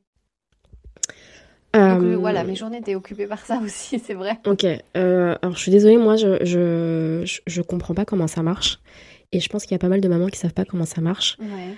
En termes de stock, comment ça, enfin en termes de stock, où est-ce qu'on en achète? Moi, euh, je sais pas où est-ce qu'on, à part sur Amazon peut-être si on cherche. Mais Mhm. comment tu, comment tu achètes des couches lavables? Où est-ce que tu achètes des couches lavables? Combien Alors- il faut en avoir? Co- Comment est-ce qu'il faut anticiper le stock? Alors, je- exactement les chiffres, je ne saurais pas te dire, mais par contre, euh, je me souviens que quand j'étais enceinte et que j'étais en Suisse, en voyage en Suisse, j'ai participé à un atelier couche lavable. Et ils m'ont tout expliqué. Ok. Ils m'ont parlé des inserts. Donc, en fait, tu as une euh, couche extérieure qui est euh, plus ou moins imperméable en fonction du tissu que tu choisis. Les inserts, c'est pareil. Tu as plus ou moins euh, du... maté- T'as du... Stéphanie, t'as faim Mais même, en fait, je ressens même pas la faim. C'est juste genre, je crois que mon ventre vide. Enfin, j'ai mangé une date. Euh, donc oui, les, les inserts, là, la- le tissu, la les matériaux, tout ça, enfin, il y y a plusieurs trucs différents, il y a des hybrides, semi-hybrides, je sais pas, enfin, je sais plus vraiment. Et je crois que j'ai essayé un de chaque, et le truc qui me plaisait le plus, bah, j'en ai acheté, euh, voilà, euh, en certaines quantités, je crois que je devais en avoir. En fait, il y avait juste l'insert qu'on changeait. La couche extérieure, euh, tu pouvais la, la, la garder pour la journée si ça n'avait pas euh, sali. Free. Voilà. Mais euh, les inserts, tu les changeais à chaque fois. Est-ce que ça ressemble genre à des serviettes hygiéniques? Ou c'est un peu plus complexe? Il y en avait qui ressemblaient à des serviettes hygiéniques, euh, mais il y en avait, moi, ce que j'avais, en fait, c'était des inserts, euh, euh, je sais plus, qu'il fallait que je plie. C'est des sortes de, de, de rectangles de tissu que tu plies d'une certaine manière et que tu mets, en fait, dans la couche. D'accord. qui, elles, se, en fonction des couches extérieures que tu avais, se clippaient avec des p- boutons pression. Voilà. Ok. Et Il y en avait avec de très jolis tissus. Il y en a aussi qui les cousent eux-mêmes. euh, Bon, là, euh, c'est encore un autre level. Euh, je sais que tu as une partie de ta famille qui habite en Suisse, donc ça implique des voyages en avion avec un bébé. Tu veux en parler ou pas? Oui, euh, bah, je me souviens que j'ai beaucoup appréhendé le premier voyage. Elle avait quel âge?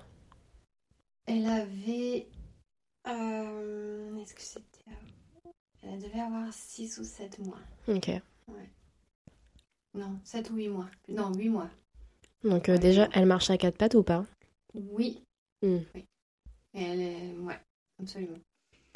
Et donc, bon, bah, décalage horaire euh, aussi, j'appréhendais tout ça pour remettre le rythme en place. euh. Mais finalement, ben, ça s'est bien passé.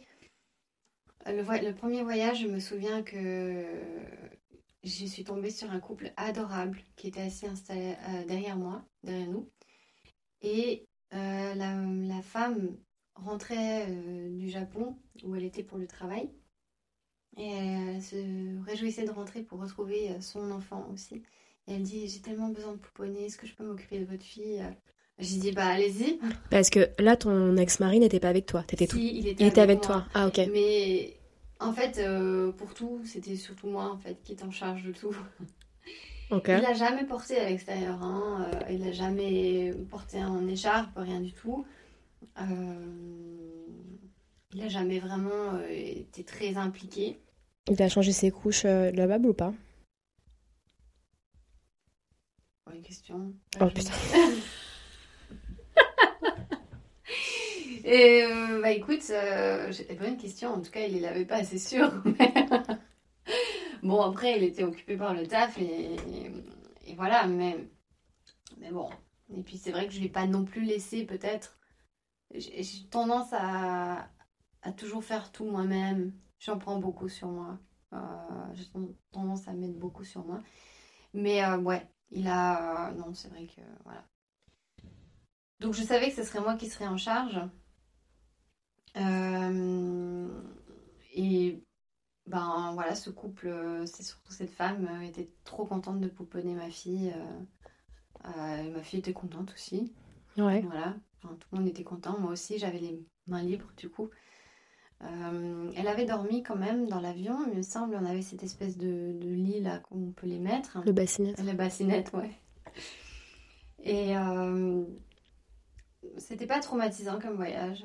Donc euh, c'était mieux que ce que j'avais imaginé. Ok. Voilà, les oreilles, ça a été aussi a priori. mais j'étais très stressée. Très, très, très stressée. Euh, mais ça a été. Et le voyage euh, sur place en Suisse, ben, tout le monde était content de l'avoir rencontrée. euh. Aussi, de nouveau, que le fait qu'elle dormait seule, on a dû s'arranger. Il fallait, selon justement les dires du livre, il fallait vraiment qu'il y ait deux endroits séparés. qu'elle dorme dans un endroit et nous dans un autre. Donc on s'est arrangé des fois quand on dormait dans des gîtes où il n'y avait pas vraiment de chambres séparées. Euh, on a été en Dordogne aussi parce que j'avais des séminaires là-bas. Elle avait rencontré tout le monde et mes amis, mais ça a été. Euh, Tu faisais comment au niveau de la vie sociale? T'avais des mamans, euh, t'avais des copines mamans Alors j'en avais quelques-unes. Euh, j'avais, j'allais aux réunions de la Lecce League, Ouais. ce qui m'a permis de rester en contact avec des mamans. C'est des mamans de, de quel pays? Majorité des francs, bah, c'était un groupe francophone, donc euh, c'était des mamans francophones, majorité de françaises. Euh, j'ai aussi rencontré des mamans. euh, quand on, a un petit bébé, on a, il y a moyen de participer à des réunions, enfin des, des ateliers, des activités avec des autres mamans et leurs bébés organisés par la mairie. Ouais. Et je me souviens que quand ma fille avait deux ou trois mois, j'avais été à une de ces réunions et j'ai rencontré euh, celle qui est devenue, entre guillemets, ma meilleure amie japonaise. Euh, et donc, euh, elle habitait dans le quartier, c'était pratique, on se voyait quand même de temps en temps, elle venait chez moi, ou j'allais chez elle. Et c'était sympa, mais c'était... Alors, les autres, maman, Mama Tomo, Mm. j'en ai eu, mais il n'y avait pas forcément un feeling de ouf. Il y en avait une qui était au- aussi franco-japonaise, avec qui je m'étais très bien entendue. Euh, mais il y en avait des autres, des mamans japonaises justement, avec qui j'avais pas un feeling de ouf. Mais au final, je passais du temps avec elles plutôt parce que j'avais pas d'autres choses à faire. Et il y en avait beaucoup qui venaient chez moi aussi parce que, euh, en fait, c'était un peu. euh, J'avais l'impression qu'elles étaient curieuses de savoir comment c'était chez moi. C'était beau chez moi. Il y en avait aussi qui étaient curieuses de savoir comment je m'occupais de ma fille. C'était beaucoup de la curiosité, Ouais. euh, de voir, euh, de discuter, euh, beaucoup de questions, euh, de, de savoir comment on s'occupe des enfants, vu que c'est une culture différente. C'était beaucoup de la curiosité. Donc j'ai pas beaucoup, beaucoup à approfondir plus que ça avec les mamatomo, entre guillemets. Et euh, j'avoue que j'étais déjà tellement avec mon bébé que j'aurais préféré, je pense, avoir quelque chose qui me sort de ça. Mm. Mais bon, j'avais rien d'autre. Qui te sort de ça, c'est-à-dire d'avoir des amitiés autres que des mamatomo en fait? J'ai des autres amitiés, mais d'avoir plus d'occasions de, de parler avec des adultes et pas de bébés. Ouais. Voilà. Parce que tout tournait autour de ça. Et j'ai l'impression que je me suis perdue. J'étais une maman. C'est tout. C'est pas facile. Non. C'était franchement c'était dur. J'ai en fait j'ai enduré cette première année. Euh, j'ai on va dire j'ai serré les dents. Euh, j'ai pris beaucoup sur moi, mais je crois que j'ai une capacité, j'ai une endurance assez forte qui a fait que ben j'ai accumulé, j'ai accumulé. Et voilà, je, je pouvais porter beaucoup, donc j'ai pris tout ce que je pouvais porter, quoi. Et forcément, bah, il y a un contre-coup là-dessus. Et euh, avec le recul, je me dis que finalement, le contre-coup, euh, le fait que je, je sois partie de chez moi, euh, que j'ai décidé de divorcer, ce genre de choses, et tout ce qui s'est passé avant aussi pour en arriver là, finalement, c'était pas si violent que ça par rapport à ce que j'ai enduré. Donc, sur le moment, ça me paraît. Alors, la Magali qui est en train de, de, parler maintenant, c'est pas la même qu'avant. Et celle qui était là avant, euh, si elle m'entend parler, elle me donnerait des baffes, je crois, parce que elle me dirait Mais tu te rends pas compte, c'était horrible, un cauchemar, un enfer. Mais franchement, ça aurait pu être pire. Est-ce que tu as des souvenirs euh, de moments qui ont été très durs? Et euh, qu'est-ce que tu as fait? Qu'est-ce qui t'a permis de progressivement sortir de ces moments difficiles? Si tu en as eu. Alors, oui, il y a eu des moments très durs. euh, quand on sait pas quoi faire, quand on a un bébé qui pleure et que rien le calme. Ouais. et que t'es crevé, ça vraiment c'était infernal. Mm. Euh, à ces moments-là, je- par exemple, si c'était pendant la nuit, c'est vrai que, que mon ex-mari avait quand même pris relais de temps en temps, quand j'en pouvais plus. C'est lui qui la prenait et, et que ben, du coup, moi, je j'allais m'enfermer dans une autre pièce. Euh, Pour, pour te calmer les esprits, en fait, Ouais, pour, euh, pour faire une coupure. euh, Ouais, pour arrêter la, la surstimulation en fait, des oreilles, de, de la ouais. frustration, de, de la fatigue. Mais bon, après je revenais. Une fois que j'étais, ça durait pas trop longtemps, hein, mais après je revenais. De toute façon, ça finit toujours par, pas- par passer en fait. Bah, c'est ça. Et il y a franchement quelque chose que je me rends compte qui m'a foutu vraiment très très bas euh, sur le moment parce que je ne me rendais pas compte, c'est que cette année-là, j'ai cru que ça durait pour toujours. De ouf. J'ai cru que ça durait pour toujours, que ma vie, ça serait ça. Ouais, que t'es un peu. Enfin, moi, j'ai eu une sensation de condamnation, en fait. Exactement. Et, et en fait, là, qui je suis maintenant, j'aimerais pouvoir revenir en arrière et me dire à moi-même, tu vas voir comme ça va être incroyable après. Tu vas voir la personne ultra forte que tu vas devenir et comme, tu, comme c'est 10 ans que tu as pris dans, dans la face, tu as pris aussi 10 ans de force et d'expérience euh, qui font de toi une personne encore plus compétente en plein de choses. Donc, euh, sur le moment, tu vois pas le bénéfice, tu vois pas qu'est-ce que ça peut t'apporter. Mais après coup, tu te dis, waouh, en fait, euh, c'est comme si tu avais investi tout ton argent dans un truc que tu savais pas ce que ça pourrait rapporter. Et là, tu, après le, le, temps passé, tu, tu vois qu'en fait, ça, ça a doublé, voire triplé, quoi. Ok. Hyper puissante ces paroles. bah du coup, à l'inverse, euh, tu te rappelles de moments euh, où tu t'es dit, ouais, c'est chambé, euh, c'est trop cool Oui, en fait, c'est... Mais je dois vraiment avouer que les moments où je ressentais ça étaient inférieurs, vraiment minoritaires par rapport aux moments où c'était dur. Ouais. Mais c'est vrai que quand il y a eu des moments où tout d'un coup mon cœur euh, était rempli quand je la voyais. Mais franchement, quand je la vois, quand je vois les photos d'elle quand elle était plus petite, je me suis dit, mais comme j'ai pas assez profité, comme j'ai pas compris ce que j'avais devant les yeux, je, vois les, photos d'elle comme elle était mignonne et ce qu'elle faisait, les vidéos, La petite je pomme. fonds en fait. Ouais. Alors que sur le moment, je voyais que du travail quand je la regardais. Je voyais que de, de la fatigue et, que de, des obligations. Et, euh, et en fait, euh, maintenant, je, oui, je regrette un peu. Mais du coup, quand je, je regarde ces vidéos et tout, euh, je me charge en fait de, tous ces sentiments-là que je ressens en regardant ces vidéos et j'essaye de lui donner ça maintenant. Quand elle a 6 ans, c'est peut-être un peu tard, mais j'essaye de, remplir ce, petit cœur en fait de, ce que j'ai pas pu lui donner en, en, attention pure et bienveillante à ce moment-là. Parce que bon, quand tu t'occupes d'un enfant parce que t'as pas le choix, forcément tu, tu, fais comme tu peux. Hein. Tu fais comme tu peux et t'as pas l'espace mental. Exactement.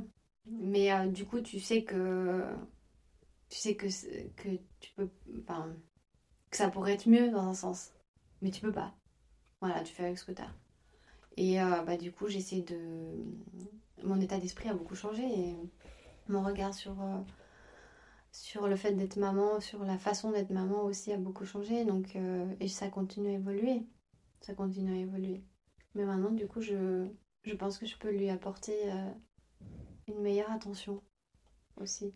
Parce que j'ai ce regard-là sur, sur le passé. Ouais. Trop beau. Trop beau et ça me fait du bien en vrai d'entendre ça. Ah bah, je suis contente. Euh, parce que, enfin voilà, je, pour moi c'est important aussi que, que les, les, les, femmes comprennent.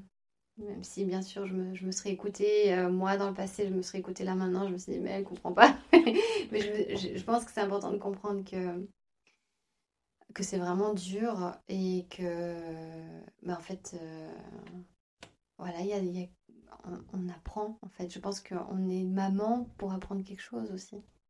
Moi, je me souviens, on m'avait dit ces mots-là, ça pourrait faire réagir, mais euh, on m'avait dit que de toute façon, les gens les femmes qui font des enfants, c'est parce qu'elles ne savent pas quoi faire d'autre. Elles ont rien d'autre sur lequel se concentrer de plus prenant qu'un enfant. Du coup, elles font un enfant et ça les oblige en fait à faire quelque chose de leur vie. Et euh, c'est vrai que ça fait un peu. Ça, fait, peut faire réagir. Mais si j'avais pas eu Ayana, euh, je serais personne aujourd'hui, je crois. Donc euh, ça m'a permis de partir à la rencontre de moi-même aussi. Ça m'a poussé dans mes retranchements. Dans l'inconfort, j'ai découvert qui j'étais, quoi. Voilà. Trop beau.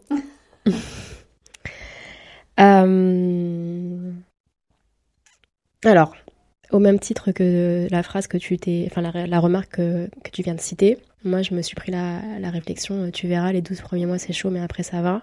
Et j'aime bien demander aux mamans ce qu'elles pensent de cette phrase en fait. Et vraiment. La change. ouais, ouais, ouais, ouais. Oui, non, je peux, je, bien sûr, je peux pas nier que, je peux pas nier que,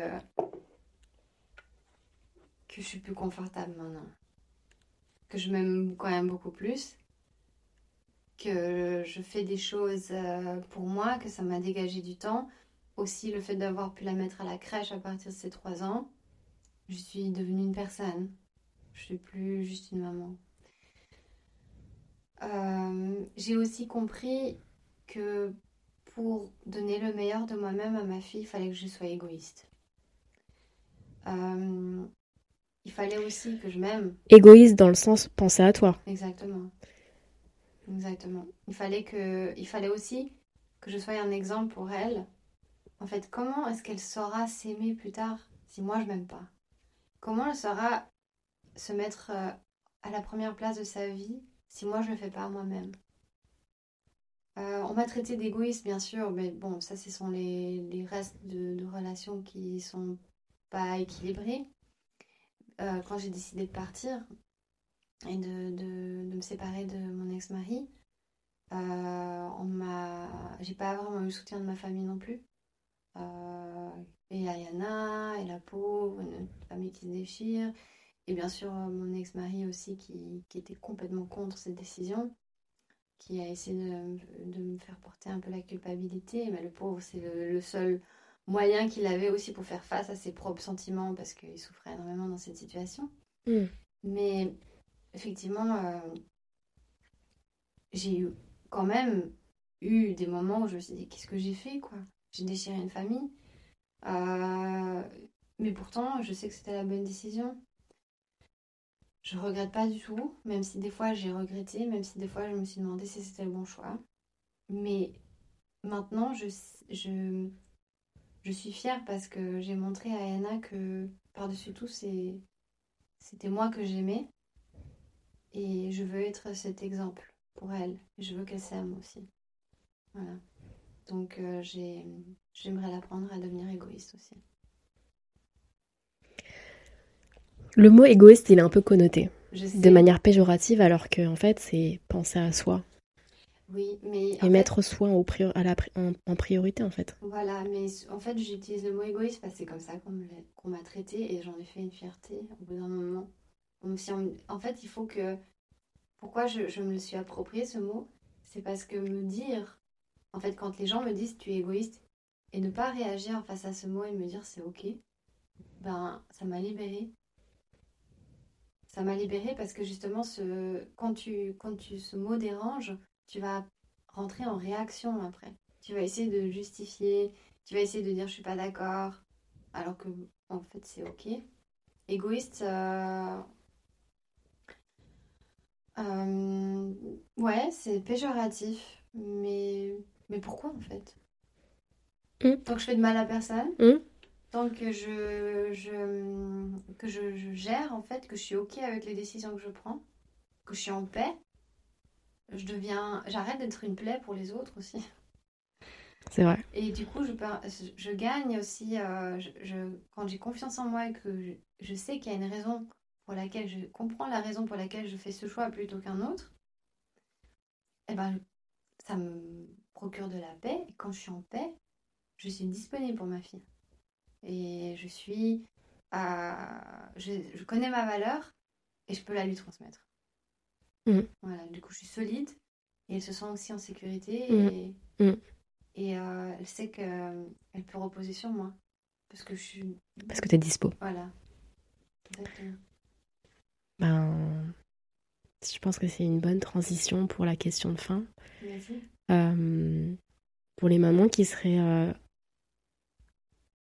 peut-être dans une période un peu difficile de leur année zéro ou qui s'apprêtent à entrer dans leur année zéro, est-ce que tu as un ou plusieurs conseils à leur euh, transmettre? Alors moi, le conseil que j'ai, c'est de toujours être clair avec soi-même. Euh, pourquoi on a fait ces choix Pourquoi on fait les choix Pourquoi on choisit ça plutôt que ça Pourquoi on en est là maintenant Qu'est-ce qui nous a amené à notre situation actuelle? Même si ça fait mal au cul de les réponses, il faut les affronter. Et être, euh, être en fait, comprendre pourquoi on a fait ça, ça permet d'aller au fond des choses et de corriger le tir si d'un coup on se dit mon, mon Dieu, euh, en fait euh, j'étais dans le déni par exemple, ça permet de mettre ça en surface et puis de, on va dire, de, faire face à la situation. Euh, c'est pour ça que je suis transparente en fait maintenant parce que j'ai fait un peu tout ce, ce travail-là et j'ai décidé que je me mentirais pas. Je veux vraiment savoir, euh, même si c'était motivé pour des mauvaises raisons. Euh, j'ai fait avec ce que j'avais. Et une fois qu'on est au courant de la situation, on a le contrôle sur la situation. On peut la maîtriser. Plutôt que la contrôler, je dirais maîtriser, je préfère ce mot. On peut la maîtriser et euh, on peut voilà, corriger le tir et surtout demander de l'aide. Euh, comprendre qu'en en fait, on ne doit pas apprendre plus que ce qu'on devrait. Moi, je pense que j'aurais demandé plus d'aide. Euh, avec le recul, j'en ai pris beaucoup trop, mais je ne pouvais pas faire autrement. Mais voilà, je pense que j'aurais dû déléguer davantage, être beaucoup plus euh, de l'idée plus en fait, de déléguer, de donner le lead aussi. par exemple à mon ex-mari ou, ou euh, rentrer plus souvent en Suisse peut-être ou essayer de, de, trouver un moyen tout simplement et de dire voilà c'est comme ça et pas autrement. J'ai besoin de ça. Euh, J'aurais été forcément quelqu'un de plus efficace, plus aussi disponible pour ma fille si je l'avais fait. Encore une fois, on a fait du mieux qu'on pouvait. Exactement. Mais euh, oui, on a fait bien sûr. Et tout en fait. Mm. Avec ce qu'on a. Mm. Il y en a qui, qui, ont plus que nous, il y en a qui ont moins que nous mm. euh, dans les mêmes situations. Mais de toute façon, je pars du principe que si cet enfant naît dans ces conditions, c'est pour une raison. Il y a toujours une raison. C'est pour ça que j'essaye de, creuser toujours au fond des choses. Parce que si on comprend les raisons, bah, du coup, ça permet de déculpabiliser. Moi, je pars du principe, c'est personnel, hein, mais je pars du principe que nos enfants nous choisissent pour qui on est. Et donc, ils, ils sont venus euh, dans notre vie en connaissance de cause. Ils savaient ce qu'on pouvait leur offrir, ce qu'on ne pouvait pas leur offrir. Donc, tout est parfait. Je vais rien rajouter parce que je trouve que c'est une très belle manière de terminer l'épisode. Merci beaucoup Lily. Je t'en prie, avec plaisir, mon plaisir. Voilà, j'espère que l'épisode vous a plu. Si c'est le cas, n'hésitez pas à mettre 5 étoiles sur vos plateformes d'écoute, ça m'aide pour le référencement. Si vous souhaitez soutenir le podcast sous forme de petit café, même un seul, il y a le lien Buy Me a Coffee en barre d'infos. Vous pouvez aussi suivre les coulisses du podcast sur Instagram, at 021 podcast avec un underscore entre chaque mot. N'hésitez pas à le partager à vos proches, à vos potes qui sont dans leur année zéro et aux personnes qui n'ont peut-être pas compris pourquoi vous étiez moins dispo après la naissance de votre bébé. Bisous